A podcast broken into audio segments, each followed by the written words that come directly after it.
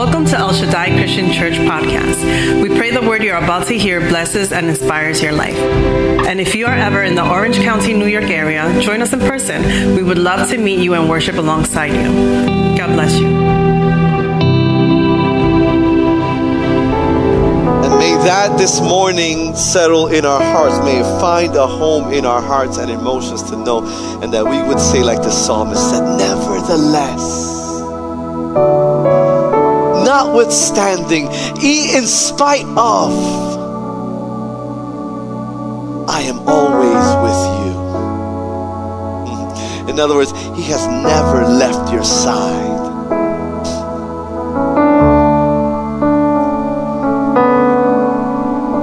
We love you, Jesus. Come on, take take a moment this morning. Come on, just uh, just slow down in the presence of the Lord for a second. Let the Spirit of God settle your emotions and feelings this morning. May the comfort of the Lord be your strength this morning. May the recognition that you are not alone be the comfort that it gives you to continue to go forward. May the reality that he who the Son has set free is free indeed be the certainty the scripture says that the righteous they run to his name and they are saved. In other words, the righteous run to who he is and they are saved from their circumstances. King of kings, Lord of lords, Alpha, Omega, good Father, sensitive shepherd, peace that surpasses all our understanding strong tower, shelter in the rain.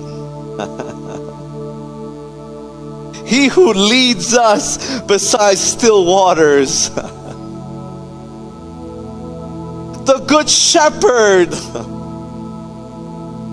The one that the scripture says he opens his hands and give, gives all living beings the desires of his heart. That is your God and my God.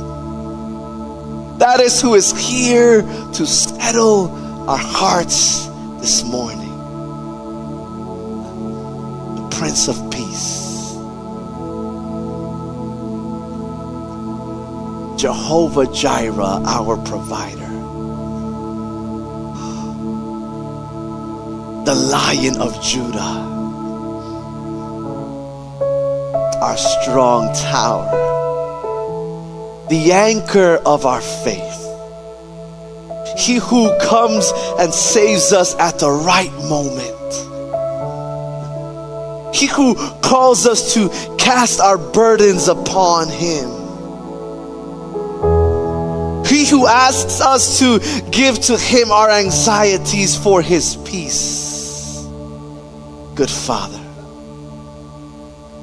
it is who is here this morning who speaks to us, whose voice is strong as a thunder, but also as silent as a whisper.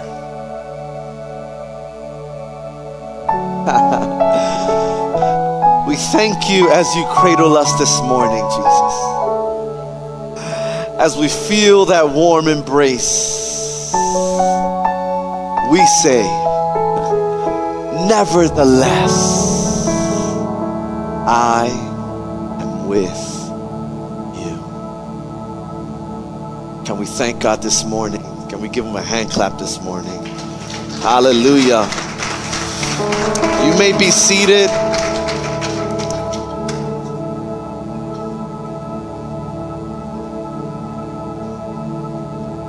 Uh, this morning we have the privilege to uh, present a child to the Lord. And we'd like to, um, as I call Pastora to come up, and the uh, parents and the uh, godparents, I'd like for them to come up to the altar. We have, church, we have the privilege to dedicate, to present unto the Lord uh, Athena Avery Flores this morning. We are thankful this morning for this privilege.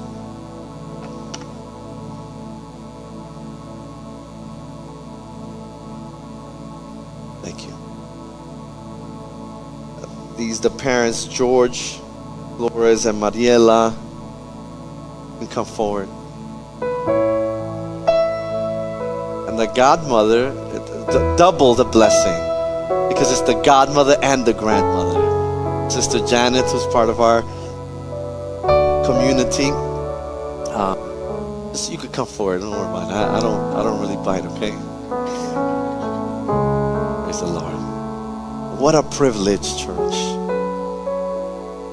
And and and uh, and uh, congratulations to the parents for recognizing the importance of doing something like this. To recognize the importance of presenting to the Lord your child. Scripture says, Children are heritage from the Lord. Children are a reward from Him. And I remember when I presented our daughters how emotional that was for me to recognize God,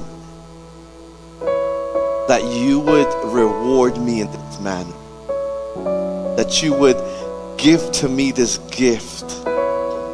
Me knowing who I am, what I've done, my frailties, my imperfections, that you would give to me this gift. I not only did I get emotional because with our first daughter, I, I once something that is uh, a little bit uh, sad. It just the, the floodgates open now, but um, I also found relief in God to know that He still gives us this thing. He still gives us the desires of our hearts. He still gives us beautiful gifts as Athena is to. As we all know, everything that comes from the Lord is a blessing. And so today, uh, we, I like reminding us that children are gifts and rewards, gifts and rewards that we are undeserving of, but our Father in heaven, who we sang about, in his great love and his mercy that we human beings sometimes and oftentimes don't understand he allows us to experience a little bit of what he how he loves us by giving us these gifts of children. He allows us to see how deep his love is for us as he allows us to experience parenthood. Children are impressionable though. Children are a challenge. And so the challenge is for both of you to love and respect one another. Challenge is for us first to love one another, is to forgive one another, is to be uh, compassionate and merciful towards one another. Why? Because Athena is impressionable. Because when she grows up and as she grows up, she's going to learn from us what it looks like to love, forgive, and receive.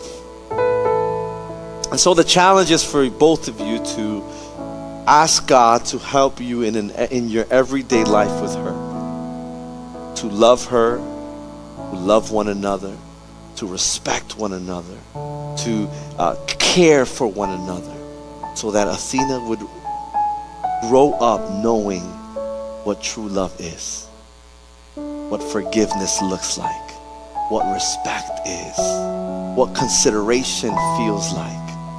And so that is the challenge that we have. Your roles is not only just to do birthday parties, do beautiful Christmas, but that your through your life, Athena would see what Jesus, what God looks like as well. To the godmother, the grandmother, la abuelita. El papel suyo, your role is not just to amamantarlos. It's not only to spoil them, but it's also to help parents.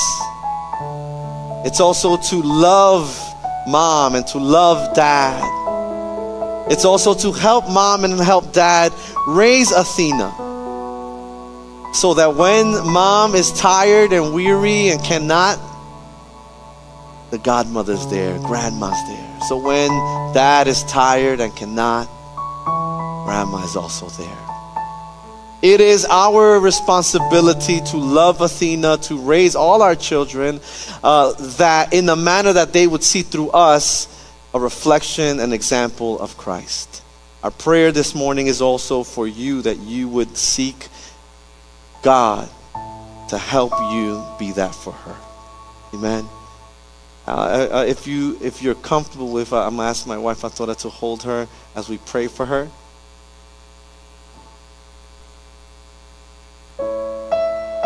This morning, I'm gonna ask the church to rise to your feet.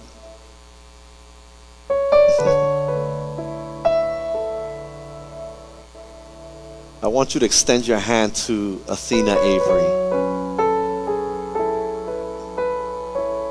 We want to bless her life. We want to bless her from today on. Amen. And we want to bless the family as well. Let's pray with me. God, we thank you. We love you and we give you honor and glory, Jesus. Father, we present to you Athena Avery, Lord. You knew her before she came out of her mother's womb, Lord. You had already plans for her uh, before we even knew that she would come, God. And so we ask that you, we would simply ask that you would continue to do the work in her life that you have already planned for her, God. Lord, we ask that you would be her father, her good shepherd, that you would uh, guard her, that you would keep her from all malice, all sickness. Uh, Father God, that you would lead her beside still waters, that you would be her good father, her good pastor, Lord that she would be grow up to be a leader and not a follower god that she would grow to be a light in the midst of darkness not only in her school also but lord but also at home with her siblings and her parents god that she would be the light that she would be the reminder to them and to us god that are a good father, that you give good things, that in your love, it doesn't matter where we are, you still give to us, God. May she be a reminder of that constantly, Lord. And we pray this morning for mom and dad, Lord, that they would be reminded constantly, Athena and her, their children, Lord, of your goodness, of your love, of your mercy to know children are an inheritance, a gift from God to us. We ask that you would um, bless them, God. That you would answer their petitions, God. That you would be their Father. That you would bless their finances, their home, their emotions, their feelings, oh Lord. That you would bless them, God. And that you would help them raise Athena in a manner worthy of the gospel, Lord. In your name we pray and present Athena to you. In the name of the Father, the Son, and the Holy Spirit. And the church says. Pastora still got it. She fell asleep.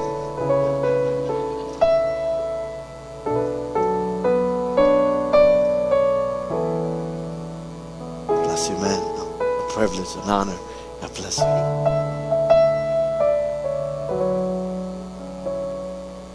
What a privilege.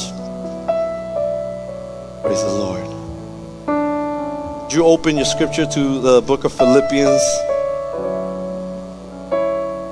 We want to greet all our visitors this morning, uh, those watching online and those in person. Uh, a special hello to Miss Larissa Sampson and her family this morning. Um, yeah, let's give them a hand clap. Uh, Miss Larissa is uh, one of the trustees from our village.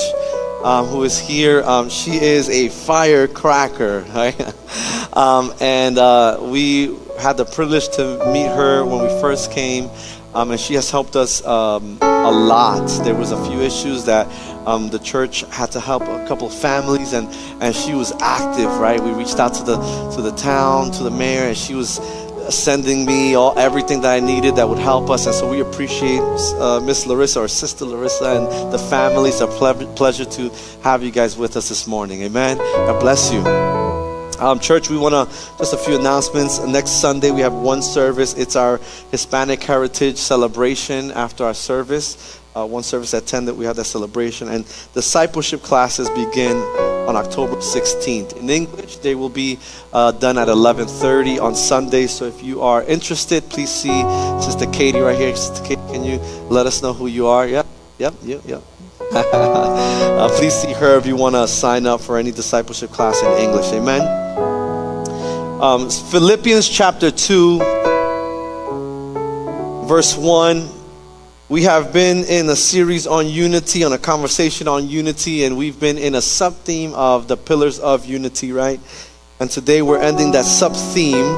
Uh, next Sunday, I believe, is the end of the series on unity. But this today we uh, identify the last pillar that Paul is asking us to uh, look for, search for, and make sure it is active within us. Philippians chapter 1, verse 1, it says this way. So if there is any encouragement in Christ, any comfort from love, any participation in the Spirit, any affection and sympathy, we'll read verse 2a. That's complete my joy. Bow your heads with me and, and pray. Lord, we thank you this morning for your love and your goodness. We thank you for your presence that's in this place, Lord. What a sweet presence it is, God, and we thank you for that. And as we continue to move forward and, and, hearing what you want us to hear, God, we ask that you would help us, God, be sensitive to you, vulnerable to you, God. That you would help us, Father God, um, be open to you and uh, hear your voice, God. Lord, as we are directed by you, may we long to follow you as well, God.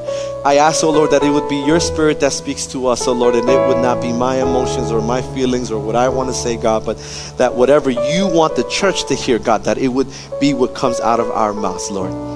We make ourselves available to you. In your name we pray. Amen and amen. We also have Tanya Bray with us. Tanya Bray, God bless you. Thank you for being with us this morning.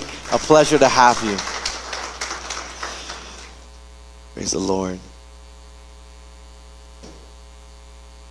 A quick recap of what we've been saying these last few weeks, of the pillars that we've been sharing these past few weeks. The first pillar was encouragement in Christ. Remember, the word for encouragement in Greek was paraklesis. Paraklesis meant a sort of exhortation.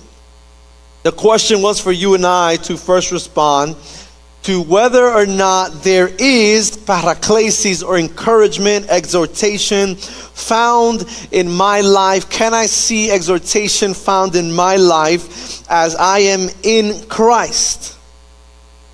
It was also for us to say, since there is encouragement, or since there should be encouragement in my life as I am in Christ, um, then it should help me sustain, support the unity that God is calling us to live. Pillar number two was comfort from love. The word for comfort is or is paramuthion. Paramuthion meant a consolation, a sort of prize that you receive, a persuasion, a convincing of. The question there was as we think on our life, do you see, do we see, have we felt God's love towards us? Can we see the love of God towards us? We should have responded, Yes, I have seen the love of God. Yes, I see the love of God. And be able to say, Since there is love from God for me and has been there for me from Him, then I must be persuaded. Then there should be a persuasion because of this love to do what? To support, to sustain, to elevate the unity that God is calling us to live. Pillar number three was participation in the Spirit. We spoke about it last week. The word for participation is koinonia. Koinonia gives us the understanding of a deep union, a deep, in, like an intimacy, a deep fellowship with the Spirit of God. The question then was, how is my relationship, my intimacy, my association, affiliation with the Holy Spirit of God?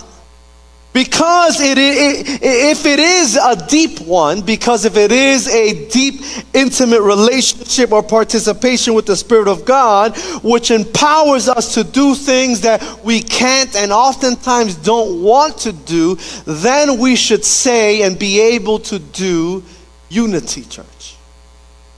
Because it doesn't have to do with people, we said. It has to do with my relationship with the Spirit of God. Last week we said that Paul is doing also some moving around of uh, relational roles in these clauses that we see in this first verse. He is moving around the relational uh, focus for us. And I love that he does this because Paul wants to cover all the bases. In the first and second clause, if you remember, the relational focus was on God. In other words, eh, look to God to see if there's comfort. Look to God to see if there's encouragement in you, in your life. If anyone is still struggling with that answer, with that question, I want you to know this morning that yes, there is encouragement and love for us from God. Still, The third pillar we said, Paul asked us, What about you? Now the relational focus moves to us and the Holy Spirit. How deep or how committed are you to the Holy Spirit of God is the question. How deep is your koinonia with the pneuma of God? It was the challenge or the reminder for us that our seeking of unity, this very difficult and complex thing to attain, with others, with other people, cannot be directed by other people. It is directed and should always find its fuel, its empowerment in the Spirit of God. It asks us to mature and reflect on the question how is my relationship with the Spirit of God?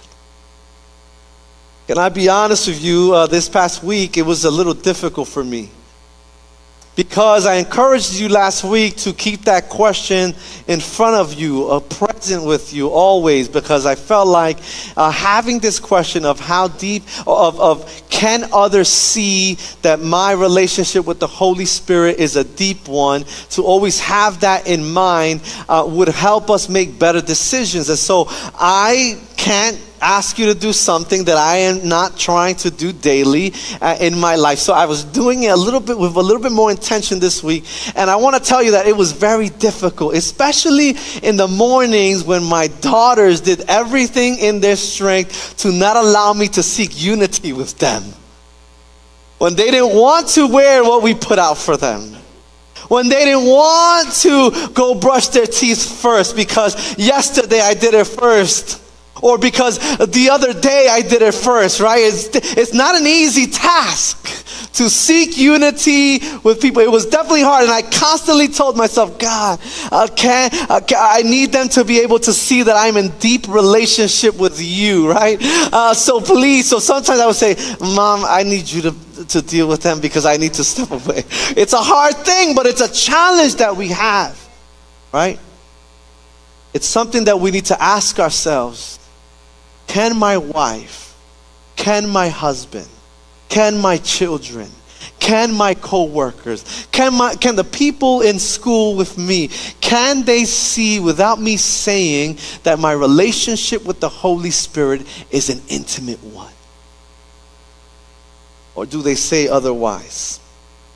It's hard, right? Because unity it's not easy, but it is possible through the Holy Spirit of God. But our relationship needs to be a deep one, and be superficial.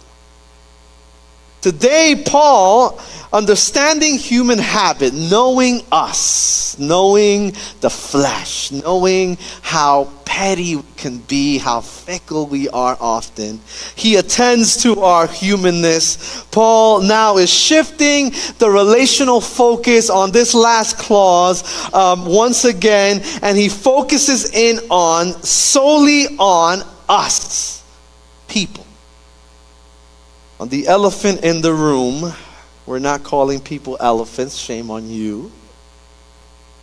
But on the obvious and major problem, on the reason or reasons that if we were to ask many of us as to what makes it hard to seek unity with others, we would answer, he focuses on people. Because for us people, the most difficult thing that, uh, that uh, doesn't allow us to seek unity with people, often our response will be people. You and I, we will probably say, People, I can't because they did this. If they or this person would only do or say this, which is really saying if they would think like I do, because we're we all believe we're the most uh, uh, sensible believers, right? We all believe we're the most logical thinkers, right? I won't because I'm not going to put myself out there for them. I can't because I already know what her, his, they uh, habit is, what they're going to do. I know their pattern. Uh, sometimes we would even say, God doesn't want me to do that. One of the biggest reasons why people leave church is because of Thom Rainer, an author, reminds us, uh, reminds you and I this morning what he wrote. He says, We don't come to church for people, we come to church for Christ. And we know this, and, and yet people are still our major problems for us. Some of us have even decided for seasons, uh, for a lifetime, sadly, to stop coming to a building because of people. I wish we treated the church like we treat work. I wish we treated the church like we do with our jobs, with our responsibilities, as if church coming to the community is not one. I wish we would treat the church similar. Paul in Galatians says to that church that we as human beings are in a constant battle with the flesh. He's not only talking about me with me, he's talking about me with you and you with me. He's telling us that this battle is a continuous one in our lives. He's telling us that it's going to be something that we that will be constant. It's a constant battle. And it isn't something new. And since church, it, is, it isn't something new. And since it is a constant tension in the church, even within the community and even within our families, we must, and this is the call for today, we must be perseverant, continuous in doing what Paul is asking us to do in spite of. That is seeking unity Paul, in this last pillar, is shifting the relational focus onto us, onto people. He tells us that the fourth thing, a pillar that is needed in order to sustain and support and elevate unity above the noise, is affection and sympathy. And remember, we can't put, if there is any, what he writes at the beginning of this verse, in front of all four clauses and say that he's asking if there is any affection, and sympathy.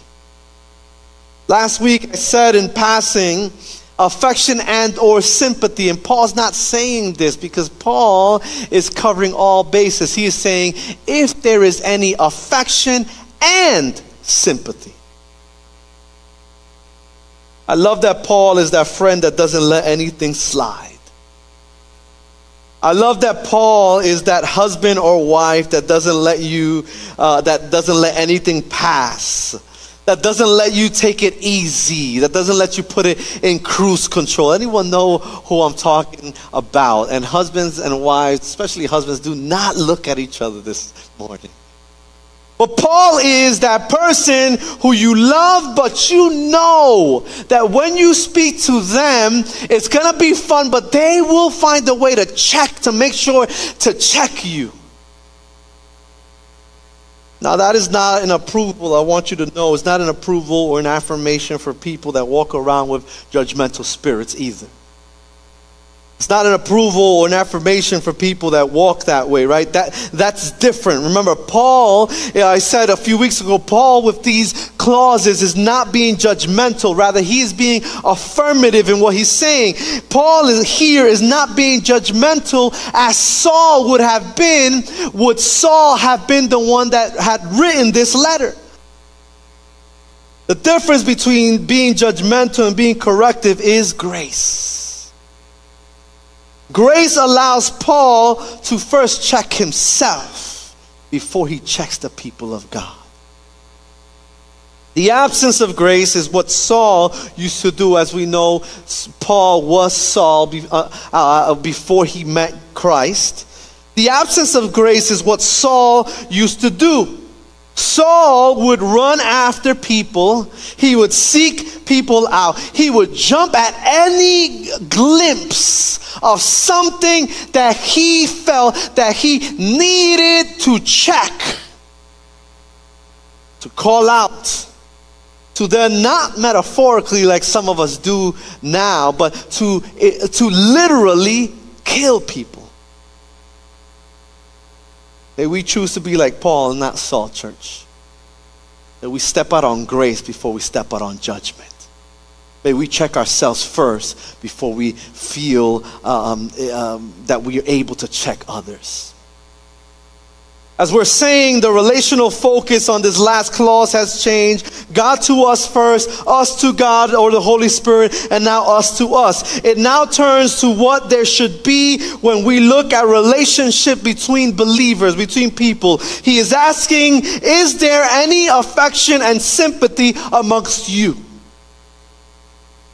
In other words, when someone comes uh, in from the outside, like Pastor and myself did here, when someone, let me maybe a little bit more personal, when someone sits with you and your husband or you and your wife without you knowing that they're there, can they see, is it evident in your relationship that there is affection and sympathy towards one another?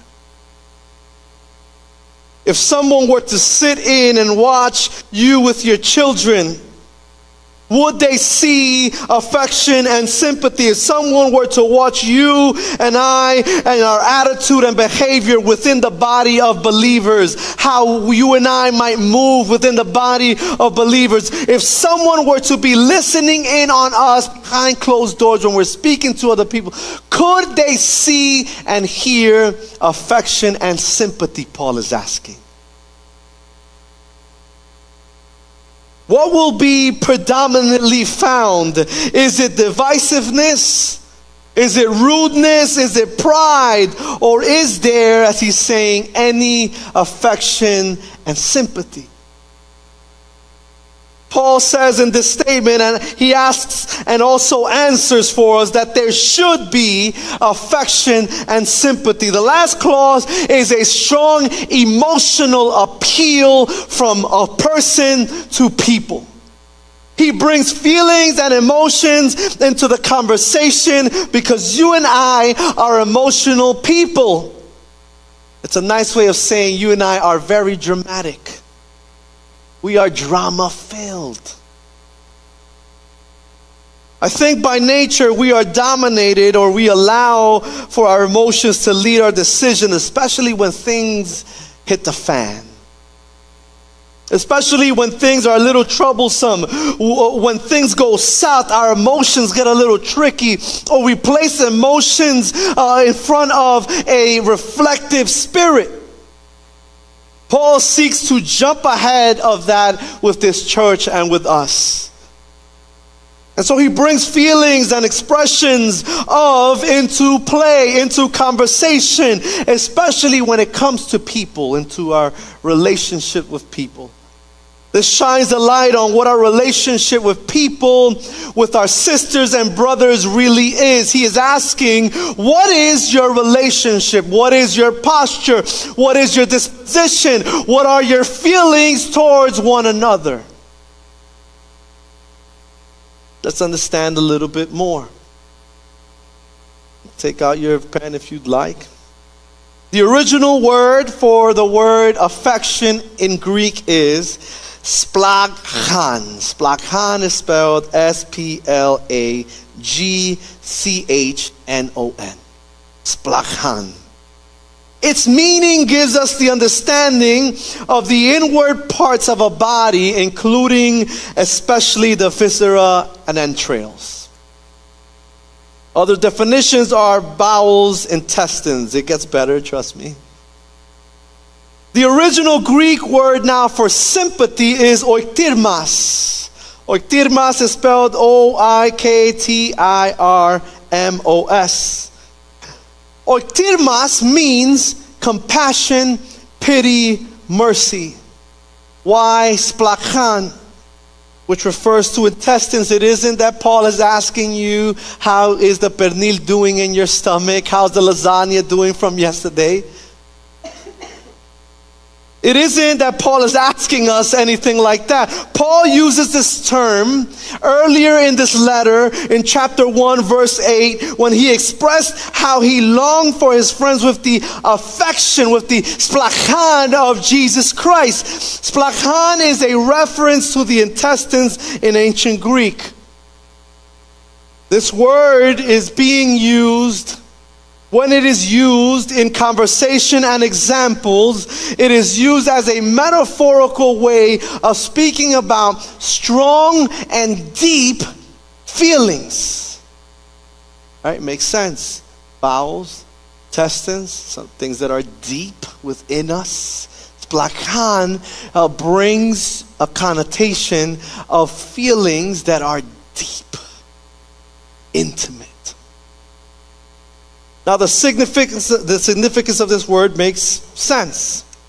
A commentary wrote it like this It is regarded collectively as the seat of deep feelings, affections, passions, and is translated as affection, tenderness, kindness, compassion.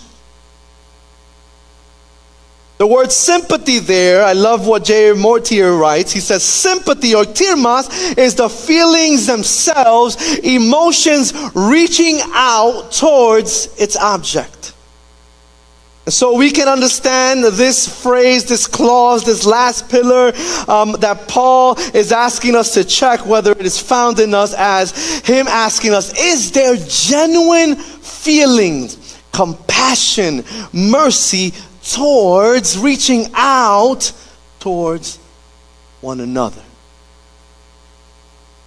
Are the expressions or feelings that you are showing to one another, are they deep? Or another word uh, is, are they genuine? Harsher way to say it is are the showings and expressions of feelings of love of compassion of joy uh, of fellowship of kindness of courtesy. Are they real or are they fake? It's asking us are you being real or are you being fake? Got a little dramatic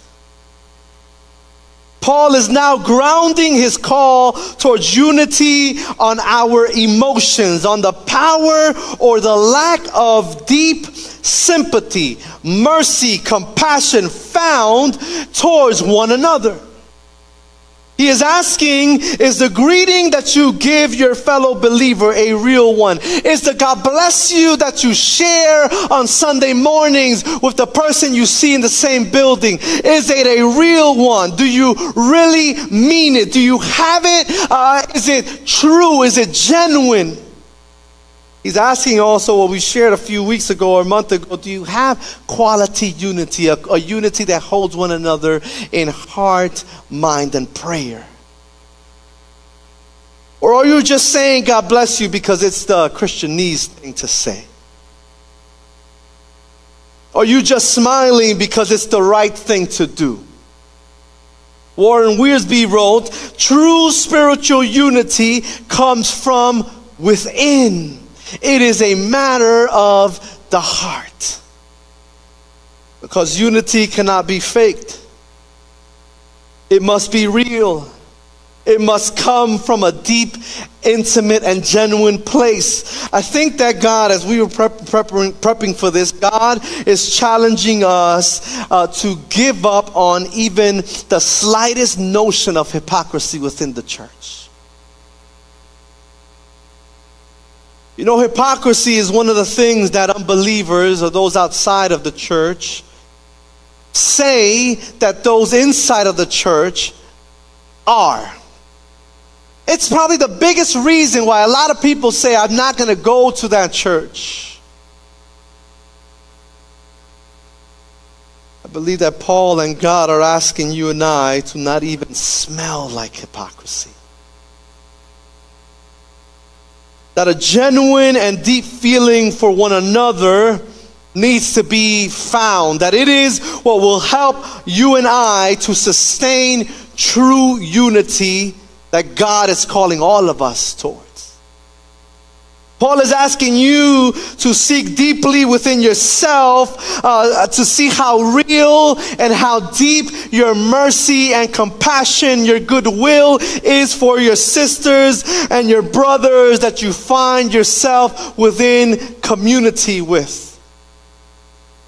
Because the truth is that we need to trust one another, church.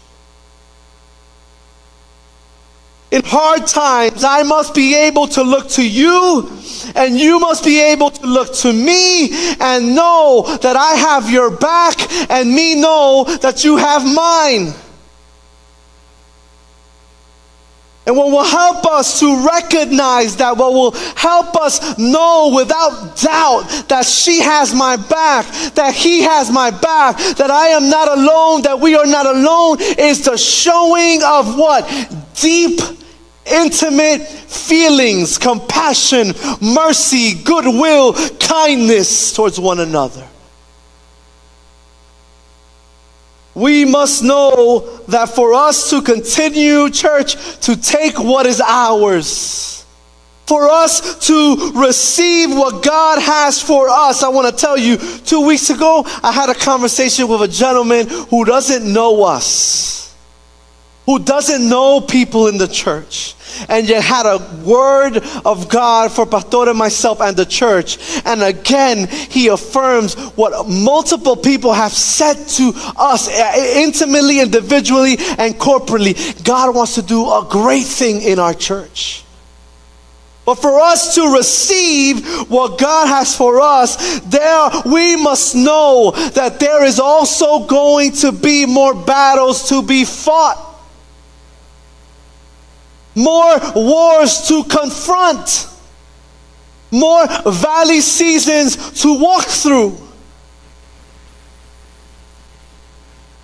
Because the enemy is always active, church because the enemy cannot stand to see a united people. There are going to be more valleys to be walked through, but what will give us, what will give you and I the strength to trust each other in the valley seasons of our lives, both individually and corporately, will be the visibility and the evidence that I have and you have deep feelings, deep mercy, deep and intimate, genuine compassion for one another.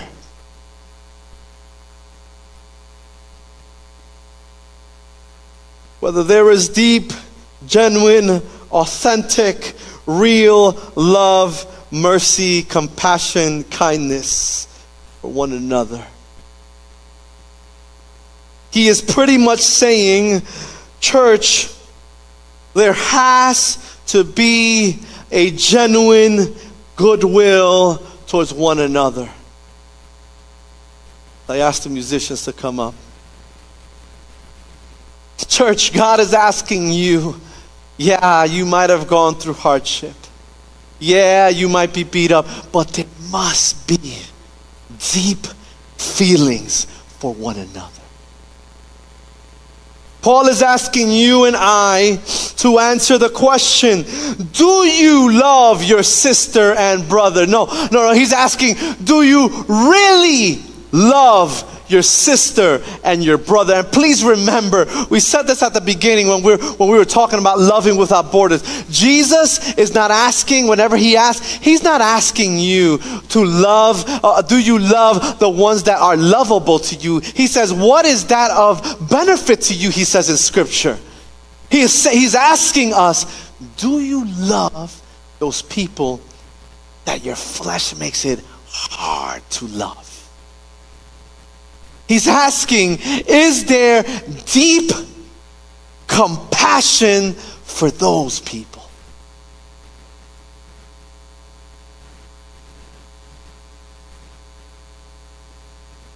You know what really real love looked like? Real love looks like love seen between mother and child, brother and sister. Within people, these people that should be genuinely loving one another. It is genuine and deep emotions that they feel towards one another. Uh, what love between that deep relationship looks like also is sacrifice. If not, let us ask the mother or the father whose child constantly brings anguish to their heart. Whether that changes their love towards them. If not, let us ask the parents that love their children, even when their children do something negative Yes, they do because that is what deep, genuine love looks like. It is a sacrifice driven by affection and sympathy, by a deep love for one another. He is literally asking us to go back to the first love that we had with one another. Jesus shows this, what it looks like by dying unto himself. He literally loved us unto death. For, the, for people, he died for people that he knew would fail him more than once, you and I. It is why in chapter 1, verse 29 of Philippians, Paul says, For it has been granted to you, as I ask the rest of the team to come up for it has been granted to you. In other words, it has been a gift to you. It's been given to you as a good thing to you. That for the sake of Christ, you should not only believe in him, but also suffer in his sake. It is why Paul also says in Romans 8, and if children, then heirs, heirs of God, and fellow heirs with Christ. He says, provided that we suffer with him in order that we may also be glorified with him. Church also often sacrifice. Unity looks like sacrifice, and sacrifice feels like suffering. God, but I don't want you to suffer. Yes, but I suffered for you, he says. God, but I am going to be hurt. Yes, but I was beaten for you, he says. God, I don't want to be disappointed again. He says, Yes, but my very own people hung me on the cross, and daily my children turn their back on me. And still, in spite of that, my goodness and my mercy follows them all the days of our lives. Them is also you and I, church. You know what true love also looks like within the community of God, church? Go with me to your scripture and read with me verses chapter 2 through 5.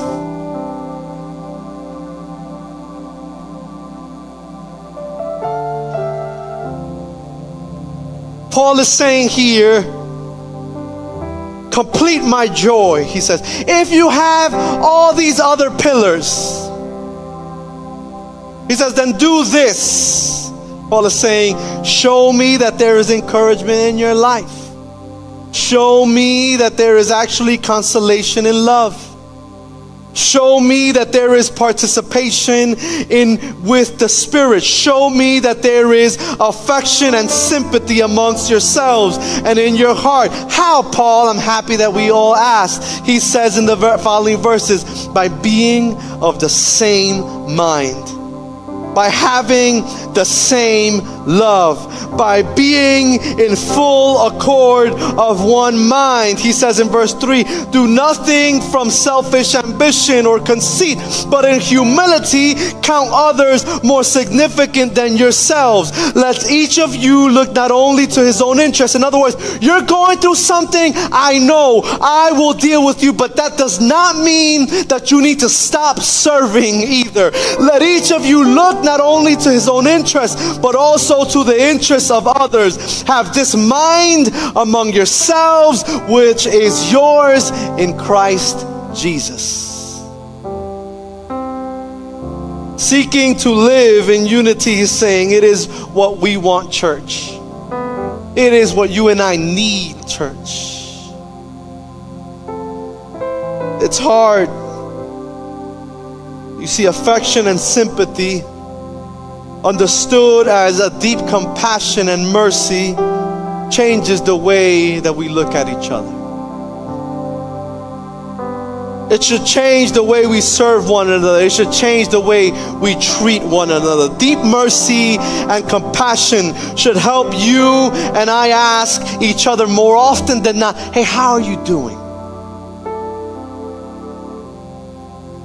It should help us check in on one another. It should help you and I forgive quicker, love faster, serve easier. Paul ends this or transitions these pillars of this thought towards something greater he returns our focus to the right place by saying what he said in Ephesians 5 when he ended that thought. I'm saying that we would submit to one another in reverence to Jesus.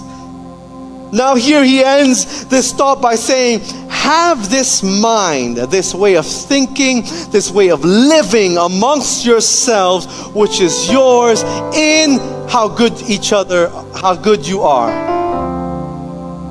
in how good you feel in how good they make you feel, in how good they uh, serve you. No, he says it is yours in Christ. In other words, it is possible because of Jesus. And next week we'll talk about that. Does it, does it not do the same compassion and mercy? Does it not do the same when God sees you and I through the lens of Jesus? Is it not things like deep mercy, love, and compassion that allows Jesus to draw close to a people that don't deserve it like you and me? Today, church, God brings into question your love for one another. Do you even have compassion for one another? Do you even have deep feelings for one another? Do you really care for your sister and or brother? Do they really matter to you? Because, church, we are not here. I want to remind you you don't come to this building, you are not part of this community just to come here until you decide to move or retire or pass away without your love and compassion growing deeper for the people that are coming to the same place. You are not just coming just to fill a, a seat your love and compassion must grow for the people that come into the same community that you are found in. Is there, the Apostle Paul says, any affection and sympathy? A simpler, simpler way of saying, as I ask the team to come forward, is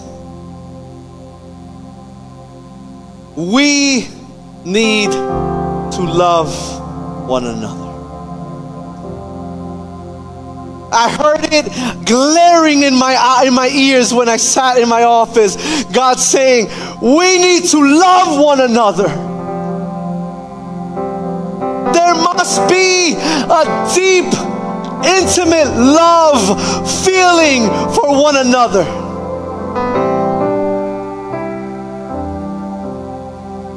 We need to let go of certain things. And maybe we don't have to all be intimate friends, church. And maybe we don't always have to know uh, our blood type. And maybe we don't have to uh, talk to each other every day from the morning to the night. But there definitely, Paul is saying, needs to be an evidence of deep compassion for one another. We need to love each other in an unpolluted, unfiltered, unadulterated manner, Paul is calling us to. Paul says, have this mind among yourselves. God is asking the church, God is asking the husband, God is asking the wife, God is asking the parent, God is asking the fellow churchgoer, is there deep and true love evident amongst you?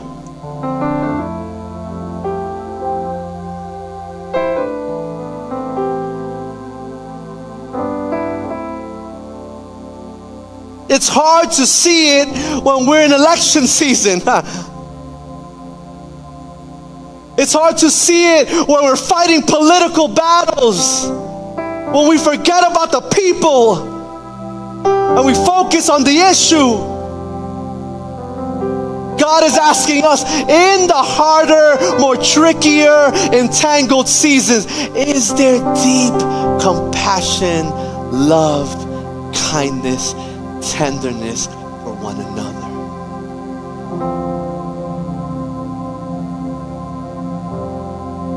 You know why affection and sympathy, compassion is important, church?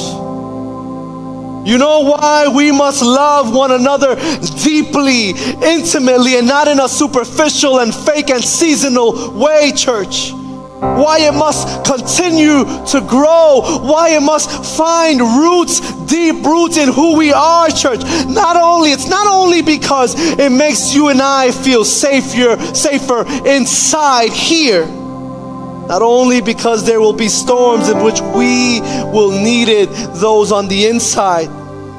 Not only because it opens the door of the blessings of God for us on the quote unquote inside it isn't only uh, with the thought, the thought of you and I and here. Compassion and mercy, deep affection for one another. It is also important. It is also because it is what those on the quote unquote outside need to see from those on the quote unquote inside. It is because those on the quote unquote outside, when they walk through those doors, should be smacked in the face, embraced, found with a community of believers that has deep, genuine, authentic affection for one another.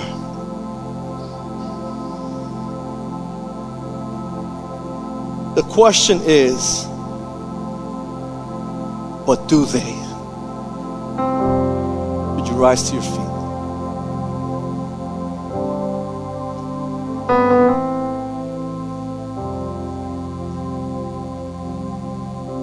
Close your eyes with me. I want to give you a moment of reflection. The question is, but do they? In the context of church ecclesial community, but also in the context of us as individuals.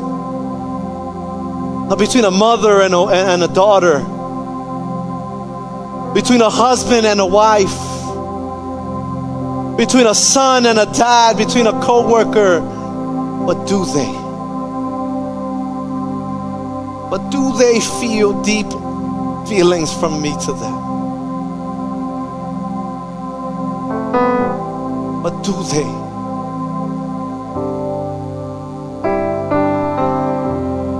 Find those real moments in your life. When I was angry and frustrated did she or did he feel deep affection from me reaching out to them? When things hit the fan, but did they feel true compassion from me reaching out to them? Is there any deep compassion for my sister and my brother? Do I need to forgive? Do I need to ask for forgiveness? Do I need God to help me raise this last pillar in my life? Think about it. We're going to sing with the worship team. I want to I want to open the altar. But most importantly, I I'd like to challenge you to open your heart.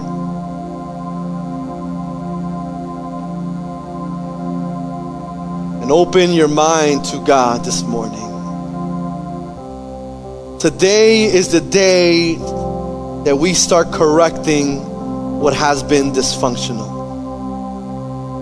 Today is the day when we begin to forgive church. Today is the day when we let go of church. Today is the day when a daughter asks forgiveness from a mother, when a son asks forgiveness for from a dad, from a, when a parent does it as well to their children. Today is the day that people around us, that those that uh, enter into our lives will be able to say yes, there is affection and sympathy from them to me. It is the day when we release. Because God doesn't want you and I captive anymore. He doesn't want this church captive. He doesn't want this community captive. He doesn't want this nation captive anymore. Can you sustain real genuine Christ like unity. First, let us answer Do I even have affection, real, genuine, authentic compassion for other people? And if you're struggling to give that, if you're struggling to find deep feelings for people, if people are still your biggest challenge, it doesn't mean that you are a bad person. It doesn't mean that they are bad people. what it does mean is you need to sit a little while longer at the feet of Jesus. And that's what the altar's for. Jesus is always available because there is encouragement because there is love, because there is participation when our lives are in Christ. Is there any affection and sympathy? The altar is open. Sing with the team. Let's draw close to the Spirit of God.